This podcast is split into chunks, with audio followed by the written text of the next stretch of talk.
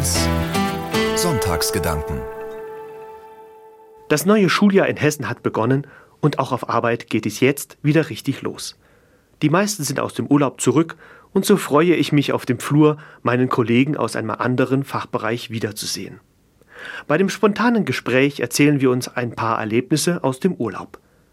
Dann kommen wir auf ein dienstliches Thema und von meinem Gegenüber fällt der Satz, da müssen wir mal einen Termin machen.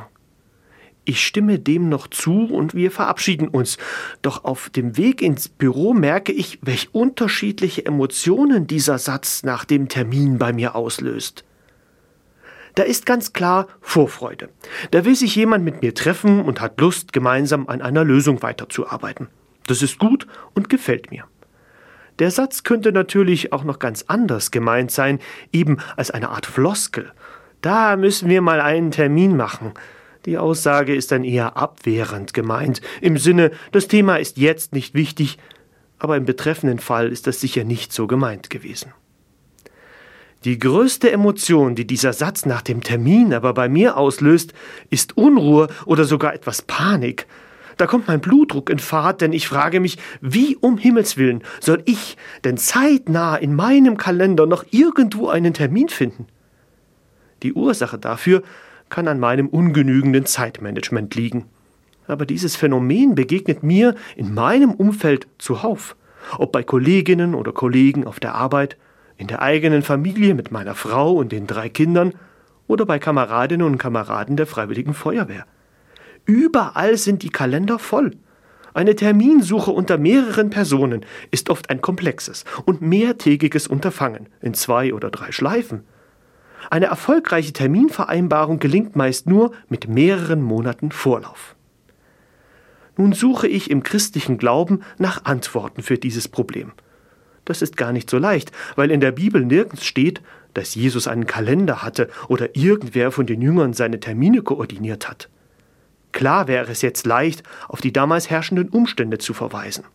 Jesus wanderte mit seinen Jüngern umher, er hatte also mit Personen, die er in Dörfern traf, keine Termine gemacht. Zudem waren seine Jünger gelernte Fischer.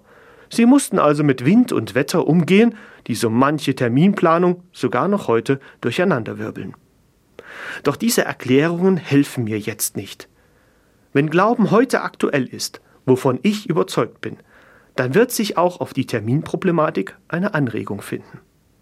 In dieser Zuversicht lese ich jene Passage aus dem Matthäusevangelium, die heute im katholischen Sonntagsgottesdienst vorgetragen wird.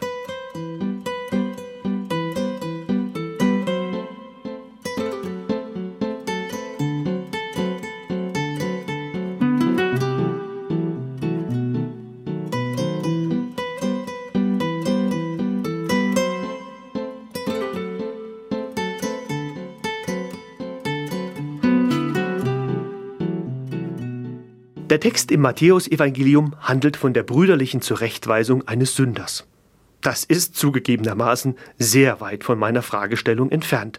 Doch ich will mich überraschen lassen. Vielleicht entdecke ich in einem ganz anderen Zusammenhang Antworten auf meine Frage, wie mit dem Termindruck umgehen.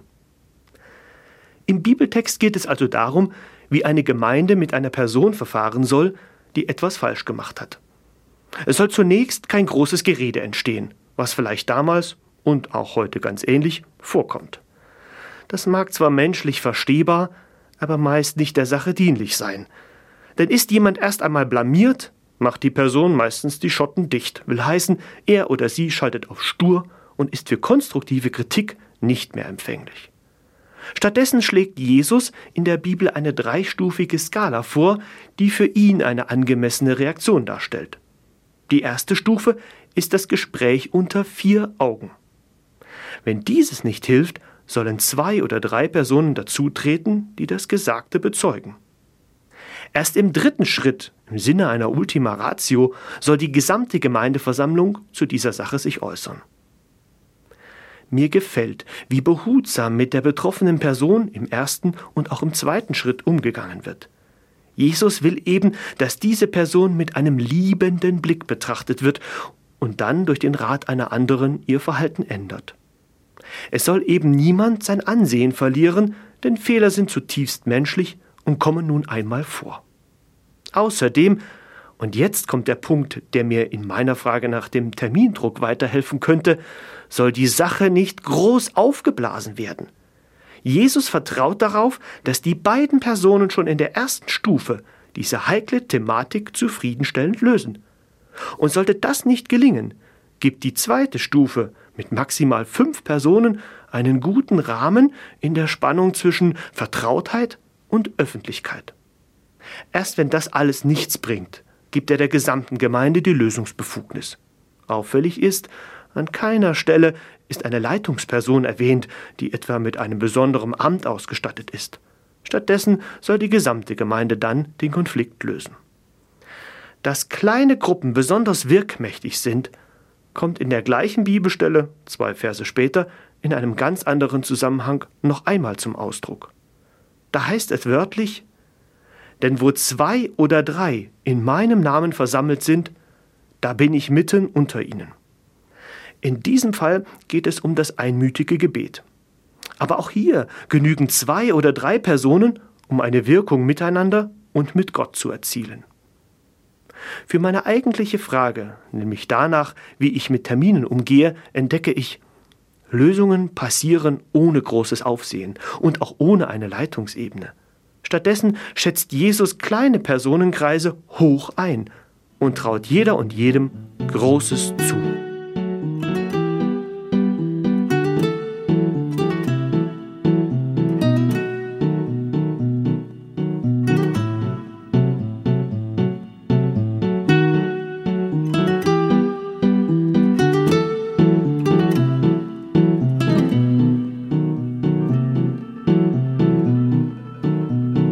Was mache ich nun konkret anders, wenn es um die nächste Terminvereinbarung geht? Im beruflichen Kontext fallen mir schnell Dinge ein. Da ist zunächst, wie Jesus, mehr in die einzelnen Personen und ihre Fähigkeiten zu vertrauen. Dazu müssen vielleicht manche ermutigt werden. Klappt das, ergeben sich so schon etwas weniger Termine. Und wenn dann doch ein vermeintlich wichtiger Termin unabdingbar scheint, frage ich, ob ich für die Lösung zu den richtigen Personen gehöre. Da kann es auch mal gut sein, das Problem beim Gegenüber zu belassen und nicht, um im Bild von Jesus zu bleiben, die gesamte Gemeindeversammlung damit zu betrauen. Dann überlege ich mit meinem Gegenüber, welchen Kreis aus maximal fünf Personen es zu einer Lösung braucht. Die wirklich große Runde wäre dann nur bei ganz wichtigen Themen dran, eben im Sinne der Reaktionsskala Jesu erst an dritter Stelle.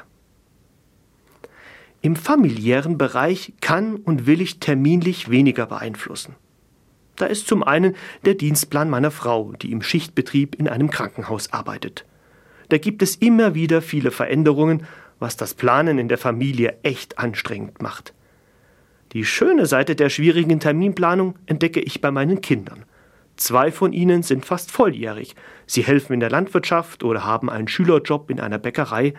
Sie gehen also nach und nach ihre eigenen Wege, und das ist gut so. Der Bibeltext inspiriert mich dazu, die Terminplanung daheim gelassener zu sehen. Wenn nun schon laut Bibel Jesus mitten unter zwei oder drei Personen ist, dann sollte ich doch nun auch damit zufrieden sein, wenn aus meiner Familie nur zwei oder drei anwesend sind. Gleiches gilt ja auch, wenn meine Frau unerwartet an der Arbeit einspringt oder ich nicht im Kreis der Familie sitzen kann, weil ich zu einem Feuerwehreinsatz muss dann sollen die anderen daheim nicht trübe jenen hinterher trauen, die da nicht da sind, sondern sich an und mit den Anwesenden freuen. Bei all dem Nachdenken über Termindruck und Kalenderplanung fällt mir auf, es braucht unbedingt auch freie Zeit, die ungeplant bleibt. Zeit, in der ich mir Freiräume schaffe. Weil ich mir eben darüber bewusst bin, dass ich nicht jeden Termin wahrnehmen kann. Und selbst wenn sich zwei oder drei treffen, dann bin ich halt auch mal nicht dabei. Am Beispiel Jesu habe ich ja gesehen, es gilt auf die Stärken der anderen zu vertrauen.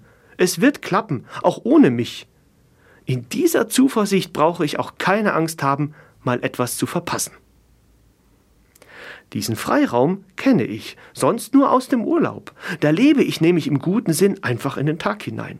Nach dem Frühstück wird mit denen, die gerade da sind, überlegt, was wir am anstehenden Tag machen. Das bringt dann oft ganz neue, geisterfüllte Erfahrungen hervor. Es wäre gut, wenn ich das in meinen Alltag integriere.